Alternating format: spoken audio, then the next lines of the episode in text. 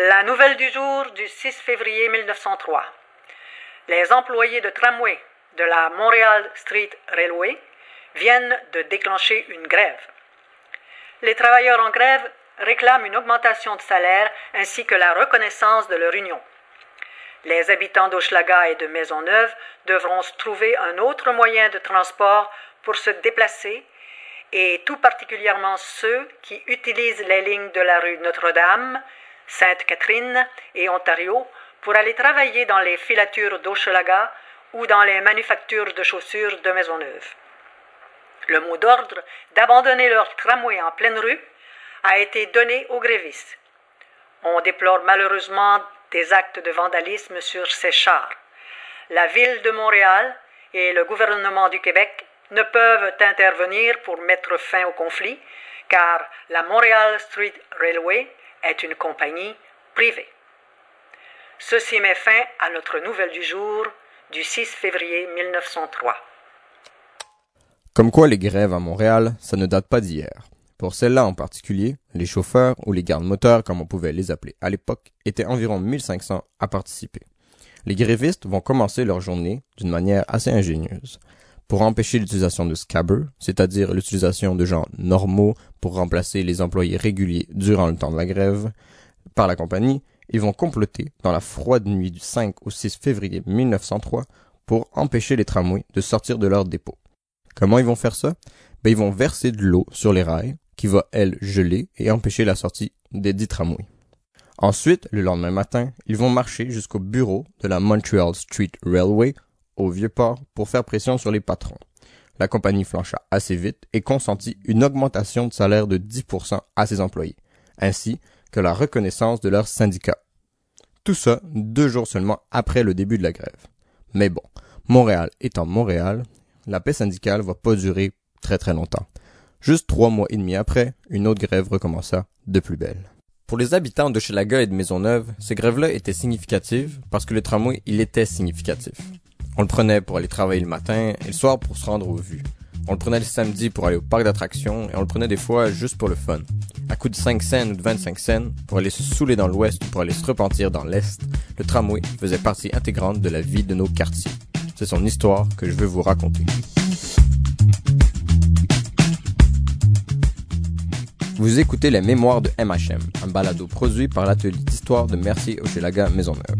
Aujourd'hui, je vais vous parler du tramway, de ses débuts, quand c'était juste des charrettes tirées par des chevaux, de sa disparition, lorsque les autos deviendront les reines de la route, jusqu'à sa possible renaissance aujourd'hui, avec les nouveaux projets de tramway dans l'Est. Bref, de son histoire dans nos quartiers. À Montréal, le tramway va débuter son histoire en 1861. À cette époque, Hochelaga, la plus vieille partie de l'arrondissement, commence tout juste à être urbanisée. C'est encore de la banlieue, on peut dire. Les tramways de l'époque ne se rendent pas jusqu'à nous, faute de demande, mais aussi de moyens efficaces de se rendre. En effet, en 1861, les tramways, vous seriez peut-être même pas capable de les reconnaître. C'est des wagons sur des rails, ouais, mais ils sont pas électriques, ils sont hippomobiles, c'est-à-dire qu'ils sont tirés par des chevaux. C'est pas l'idée qu'on s'en fait aujourd'hui, mais c'est jusqu'en 1892, 30 ans après que les tramways sont arrivés à Montréal, qu'on commence à avoir des tramways qui être totalement électriques. Ça va être un changement bouleversant. Il y aura même des gens qui vont être contre l'électrification des transports à l'époque. C'est aussi à cette époque, dans les années 1890, qu'on va voir le tramway s'étendre dans l'Est. Peut-être que vous vous demandez pourquoi est-ce qu'on a attendu à l'électrification des tramways pour s'implanter vraiment dans l'Est. Ben, faut dire que les tramways à cheval, hippomobiles, ils ont des pointes de vitesse à seulement 8 km à l'heure. Donc, si tu pars de P9 Notre-Dame pour aller à la basilique Notre-Dame au Vieux-Port, en comptant tous les arrêts, ça va prendre à peu près une heure te rendre. C'est-à-dire à peu près aussi long que 10 marchés. Les tramways électriques, quant à eux, ils vont avoir des pointes de vitesse à 20 ou 30 km à l'heure. Donc, ça va être beaucoup plus logique de s'implanter dans l'Est à ce moment-là. Ici, dans Hochelaga Maisonneuve, on a plusieurs lignes de tramway qui vont apparaître euh, assez rapidement. Celui que vous entendez en ce moment, c'est Jean-François Plouffe, le directeur pour la Fondation de l'héritage pour le transport en commun. On a une ligne sur Sherbrooke, on a une ligne sur Hochelaga, sur Ontario, sur Sainte-Catherine et sur Notre-Dame. Et on a aussi une ligne nord-sud qui parcourt la rue Davidson entre Ontario et Rachel, notamment pour desservir les, ateliers Angus. Il y a beaucoup de gens du quartier qui euh, travaillent aux usines Angus. Donc cette ligne-là euh, sert beaucoup à ce, à ce transport-là. Et c'est pas tout. Il y aura aussi une ligne de tramway sur P9, la 39. Il y en aura qui vont suivre l'autoroute soulignée, où il y a maintenant des tracks de chemin de fer pour aller jusqu'à Tétroville et jusqu'au bout de l'île vers l'est. Il y en aura plusieurs sur Notre-Dame. Il y en aura tout autour du coin de Villot, sur Saint-Clément, les Tourneux, La Salle, Frontenac. Il y en aura beaucoup. Tout ça, c'est tiré d'une carte de la Compagnie des tramways de Montréal, datée de 1923. Vous pouvez la trouver sur la page de l'épisode. Ça, c'est si vous avez envie de pleurer parce qu'on avait un gros réseau structurant de transport en commun qu'on a défait. Mais bon, ça c'est pour plus tard. Pour le moment, on parle de l'implantation des tramways dans l'Est. Fait que rapidement au Hochelaga, il y a des tramways qui arrivent. Oui. Mercier, ça prend beaucoup plus de temps. Mercier, euh, ça, en fait, faut savoir que le quartier Mercier, jusqu'aux années 60, était un quartier qui était essentiellement agricole. Euh, il y a des, vieux résidents de Mercier qui me racontaient que jusqu'au milieu des années 60, il y avait encore des barrières sur la rue Notre-Dame pour arrêter le trafic, pour faire traverser les troupeaux, pour aller d'un côté à l'autre, euh, puis dans les pâturages du, euh, du secteur occupé aujourd'hui par le port de Montréal. Donc c'était un secteur qui était beaucoup plus, beaucoup moins densément peuplé. Et par contre, il y a eu assez rapidement des lignes de tramway qui s'y sont installées, entre autres parce qu'il y avait une, euh, attraction qui attirait des gens de tout Montréal euh, dans, dans le quartier Mercier, qui s'appelait le Parc Dominion. Le parc Dominion était un grand parc d'attractions euh, qui était situé sur la rue Notre-Dame, près de l'actuel tunnel Louis H. Lafontaine, du côté sud, euh, près de l'usine Catelli, là, dans ce coin-là. Et donc, ça attirait, de 1906 à 1937, euh, ça attirait des milliers des milliers de, de, de personnes euh, vers cette installation-là. Et donc, rapidement, il y a eu sur la rue Notre-Dame euh, une ligne de tramway qui, d'ailleurs, se rendait euh, jusqu'au jusqu'au bout de l'île. Et il y en avait une autre sur la rue Souligny.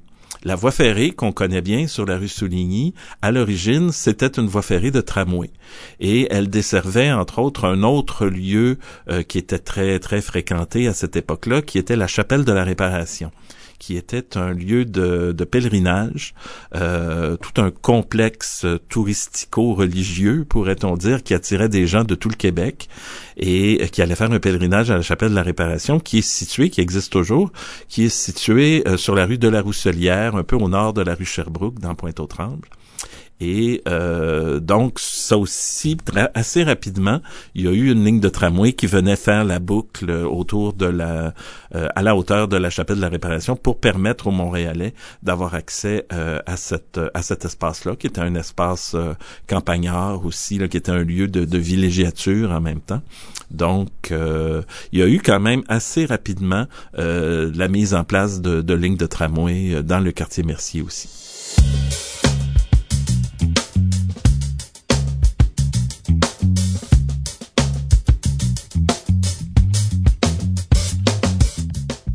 J'imagine que vous vous en doutez, mais le tramway y était assez populaire à l'époque.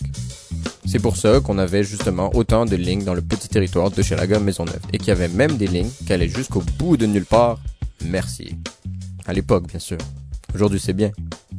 Puis fallait que ce soit populaire pour justifier ce nombre de lignes. On a tendance à l'oublier ou juste à pas le savoir, mais les compagnies qui géraient le tramway à l'époque, c'était des compagnies privées et à but lucratif. C'était pas comme la STM. Il fallait qu'elles en tirent des profits. C'est jusqu'en 1951 que ça va être comme ça. À cette date-là, on va passer à un système public, ça va devenir la Commission des transports de Montréal qui va commencer à gérer les tramways. Et ces compagnies privées, elles en faisaient du profit parce qu'elles avaient beaucoup de clients. Faut dire qu'en 1950, c'est seulement 12% des déplacements personnels qui se faisaient en voiture. Il était estimé, cette même année, que 80% des citoyens de la ville de Montréal utilisaient le transport en commun en grande partie le tramway, mais il y avait aussi des autobus. C'est d'ailleurs cette année-là qu'on va enregistrer un record d'utilisation avec 370 millions de passages dans le système de transport en commun de Montréal. Juste pour vous dire, la STM, elle calcule qu'en 2018, c'est 365 millions de passages qui ont été faits, c'est-à-dire 5 millions de moins qu'en 1950, malgré une population vastement plus importante et un territoire plus grand. À Hochelaga-Maisonneuve, on pourrait penser qu'on constituait une part importante des déplacements effectués en tramway, étant donné que la population du quartier, elle est élevée et qu'elle est ouvrière, et que le tramway, ça coûte pas bien cher. Mais à cette époque, les gens vivent beaucoup plus proche de leur milieu de travail, et habituellement, ils vont simplement y marcher pour s'y rendre. L'autre activité importante, c'est-à-dire se rendre à l'église le dimanche, est aussi faite à la marche. Le nombre de paroisses dans Hochelaga-Maisonneuve est très élevé, et donc il n'est pas compliqué de s'y rendre à pied. Mais bon, évidemment, les habitants de Hochelaga-Maisonneuve utiliseront le tramway. Il faut savoir que jusqu'à peut-être jusqu'à la guerre, jusqu'à la deuxième guerre mondiale, euh, les gens plutôt que de que de que d'avoir un travail qui qui est un qui est à distance de leur lieu de, de résidence, les gens viennent s'établir près de leur lieu de travail. Donc, dans Hochelaga Maisonneuve, il y a beaucoup d'usines de chaussures, de textiles. Il y a les Shoppingus, il y a les chantiers navals Vickers, euh, dans, plus dans l'est du quartier, dans Viauville. Euh, il y a la biscuiterie Vio, il y a un tas de, d'usines qui existent. Il y a une vie industrielle très forte et donc, les gens résident à proximité de ces, euh, de ces, de ces, de leur lieu de travail. Et on a l'habitude de dire qu'ils vivent dans une espèce de triangle qui est formé par le la maison, le logement, l'usine et l'église. Donc, c'est les trois endroits qui fréquentent régulièrement, qui sont tous dans un secteur. On connaît le, très grand nombre de paroisses qu'il y a eu dans Schlager-Maisonneuve. À un moment donné, il y en a eu jusqu'à une dizaine dans ce petit territoire de la rue Viau euh, jusqu'à jusqu'à la rue Moreau. Euh, donc, euh, ils, ils fréquentent, ils, ils utilisent pas sur une base quotidienne nécessairement les transports en commun ils les utilisent davantage pour euh, des sorties. Et donc, c'est pas euh, le transport par tramway notamment s'adresse pas nécessairement aux, ouvriers surtout. Il s'adresse à des gens d'une classe plus moyenne euh, qui a la possibilité de d'abord qui pourraient travailler dans les immeubles à bureaux du centre-ville ou dans les magasins du centre-ville. Euh, et aussi ça sert beaucoup pour le divertissement pour euh, les sorties, toute la vie nocturne du Montréal des années 40-50, en particulier, surtout après la guerre. Euh, tout le secteur de la rue Saint-Laurent, par exemple, qu'on connaît bien, avec les boîtes de nuit et tout ça. Les cinémas, les cinémas sont très, très, très, très euh, fréquentés à cette époque-là. On n'a pas encore la télévision. La télévision n'est pas encore démocratisée. va apparaître seulement dans les, au milieu des années 50. On a la radio, mais on aime beaucoup les, ce qu'on appelle les vues animées. Et donc, donc, euh, on prend des transports en commun pour aller euh, dans ces euh, dans, dans, ces endroits-là. davantage que pour une utilisation quotidienne là pour pour le travail. Là, je vais vous lire un petit témoignage simple d'un homme prénommé Gérald qui nous explique c'était comment prendre le tramway dans les années 50, quand lui, il n'avait que 12 ans. Le tramway de mes 12 ans par Gérald Vincent. Quand j'étais jeune, le moyen de transport qu'on utilisait le plus, c'était le tramway. Il y avait aussi des vieilles voitures, des Ford 1937 et des taxis. On payait pas bien cher pour le tramway. Je pense que c'était 10 ou 15 cents. Avec mes amis, je me promenais d'un bout à l'autre de la ligne. J'avais à peu près 12 ans. On faisait ça pour s'amuser. Il y avait deux voies. Arrivé au bout d'une voie, le tramway changeait de côté. Il me semble qu'il virait à Delorimier dans l'ouest et qu'il allait jusqu'au bout d'Ontario dans l'est, jusqu'à Vio, je pense. Quand on voulait aller plus loin, ben, on prenait l'autobus ou le taxi. Mais ici, dans l'Est, il y avait des usines et tout le monde travaillait à la même place, dans une compagnie de coton. Ceux qui travaillaient à l'usine habitaient dans le quartier. Ils allaient travailler à pied. Ceux qui prenaient le tramway travaillaient dans l'Ouest. C'était plutôt du monde qui travaillait dans les bureaux. On a eu des tramways jusqu'en 1959. Après, ils les ont enlevés parce que c'était trop de problèmes pour les autos. Les pneus des voitures n'étaient pas bien larges dans ce temps-là et les autos restaient prises dans les rails. Comme Gérald Vincent, l'homme dans le témoignage, vient de nous le décrire, on dira souvent que c'est les autos qui vont tasser le tramway de nos voies publiques. C'est vrai que la pression du lobby automobile va devenir très forte après la Deuxième Guerre mondiale, malgré que, comme on l'a vu précédemment, ça va être une minorité des gens qui vont se déplacer en automobile à l'époque. la fin des tramways tels qu'on les a connus à Montréal arrive probablement à partir de l'après-guerre. Ce qui va surtout amener la, disparition des tramways, c'est l'expansion de l'automobile. Euh, les automobiles, à ce moment-là, jusque dans le milieu des années 50, sont des véhicules qui sont très gros, très bas, très larges, très lourds, et qui prennent beaucoup de place et euh, qui justement sont entravés dans leur mouvement par ces tramways qui sont euh, qui, qui, qui, sont au milieu de la rue, qui peuvent pas les laisser passer et donc qui sont obligés de suivre. Donc ça suscite de l'impatience chez les automobilistes et des pressions pour dire ben euh, débarrassez-nous de ces véhicules archaïques et euh, mettez des autobus à la place. Donc ça c'est un premier aspect. Euh, l'autre aspect c'est que le tramway va connaître, mettons, son âge d'or autour de la Deuxième Guerre mondiale, et par la suite, les installations vont commencer à vieillir. Et donc, à la fin des années 50, la commission des tramways se dit, qui est devenue entre-temps la commission de transport de Montréal, se dit, il faut que on, soit on restaure, on rénove toute l'infrastructure de fils et de rails, ou qu'on mette fin tout simplement à ça. Et les fils étaient très mal perçus. Il y avait énormément de fils au-dessus des rues et ça faisait en sorte que les gens n'appréciaient pas cette présence de fils là et le fait que les autobus n'avaient pas besoin de fils, bien entendu, ça donnait encore une fois euh, du crédit à l'autobus par rapport au tramway. Et c'est comme ça donc que les lignes d'autobus vont tranquillement supplanter les lignes de tramway. Ici, je voudrais faire un petit post-mortem pour ces défuntes. Reposez en paix, la ligne 3 et 4 sur la rue Sainte-Catherine. La ligne 22, 33, 6, 89 sur la rue Notre-Dame. La ligne 5 sur la rue Ontario. La ligne 39 sur le boulevard Pineuf. La ligne 8 qui allait à Tétroville et la ligne 90 qui, tous les deux, empruntaient l'autoroute soulignée. Et finalement, la ligne 87 sur la rue Davidson.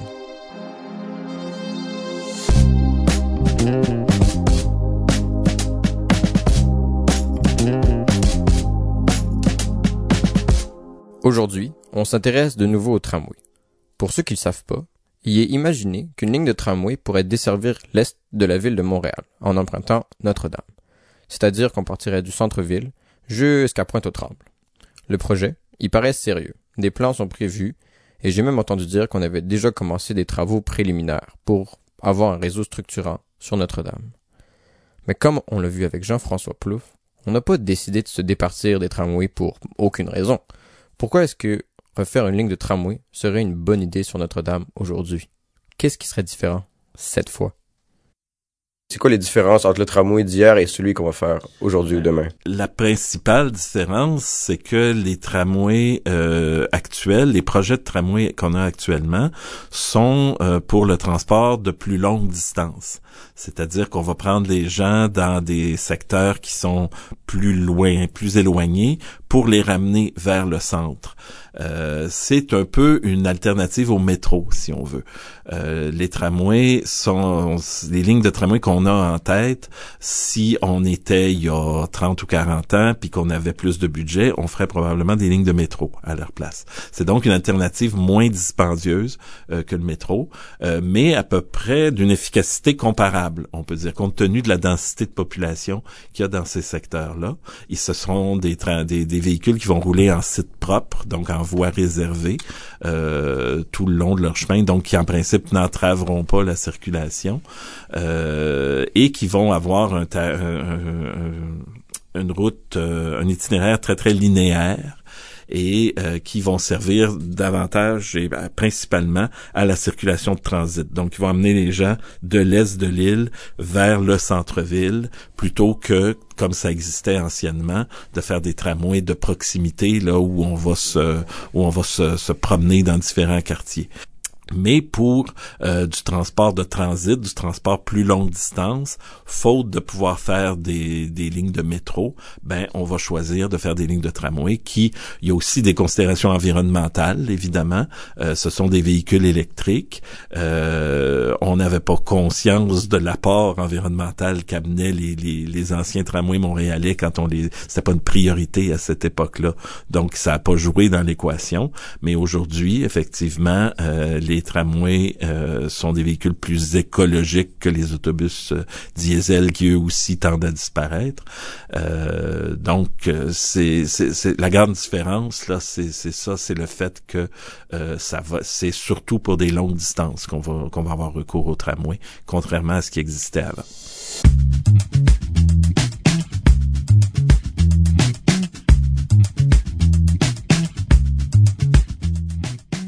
Vous venez d'écouter Les Mémoires de MHM, un balado produit par l'atelier d'histoire de Mercier Hochelaga Maisonneuve. Vous pouvez nous trouver sur Facebook, Instagram, même Twitter. Cherchez simplement Atelier d'histoire de Mercier Hochelaga Maisonneuve. Merci à Jean-François Plouf de nous avoir prêté sa voix. Je vous invite à visiter le site web de la Fondation de l'héritage du transport en commun au fhtcq.org. En plus, si jamais vous avez besoin d'un autobus ancien pour des tournages de films, c'est l'homme à contacter à Montréal. Hein. Merci aussi à Gérald Vincent pour son témoignage. Merci aussi à l'équipe du podcast, André Cousineau, Diane Savard, William Gaudry et Régent Charbonneau. Merci à Clovis Lamar pour la musique, l'enregistrement et toutes les choses techniques que je ne comprends pas. Un merci particulier au programme Patrimoine montréalais, géré conjointement par la ville de Montréal et le ministère de la Culture. Cet épisode a été écrit et réalisé par Mathieu Mazot, c'est-à-dire moi. Merci de votre écoute. Ataja Studio Production.